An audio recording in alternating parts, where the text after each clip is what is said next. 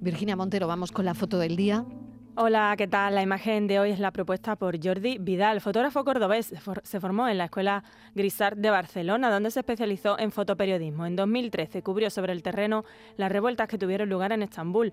Posteriormente regresó a España, aunque no fue hasta 2017 cuando volvió a sentarse en su ciudad natal como colaborador del grupo Yoli. En la actualidad desarrolla su trabajo como fotógrafo freelance, compaginando su labor para distintas agencias de comunicación con otros proyectos relacionados con el marketing digital y ya saben nuestros oyentes que pueden ver la foto del día en nuestras redes sociales, en Facebook, La Tarde con Mariló Maldonado y en Twitter, arroba La Tarde Mariló. Buenas tardes, Virginia Mariló. ¿Qué tal? ¿Qué tal? Pues hoy me gustaría agradecer a vuestro programa porque una temporada más estáis dando voz y difusión a una profesión tan bonita e importante como, como es la fotografía. Eh, hoy he elegido como imagen del día eh, una foto del fotógrafo italiano Gianluca Battista, que lleva colaborando desde el año 2005 como fotógrafo y productor audiovisual en el periódico El País.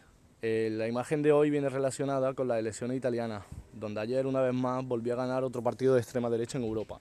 En la foto de Gianluca podemos ver a dos personas sobre un graffiti que dice tú estás entrando en Garbatela, en Garbatela Libre. Para que nos pongamos en contexto, Garbatela eh, siempre ha sido un barrio obrero de Roma donde ha nacido la líder ultraderechista Giorgia Meloni que ha salido victoriosa en las elecciones de ayer. Hasta ayer, Garbatella era un barrio libre de extrema derecha. A partir de hoy, todo cambia en Italia. Esperemos que todo sea una bomba de humo y luego sus acciones no sean como las de sus discursos. Un saludo. Fotoperiodistas que buscan su imagen del día. Dicen que Italia suele ser siempre un laboratorio político.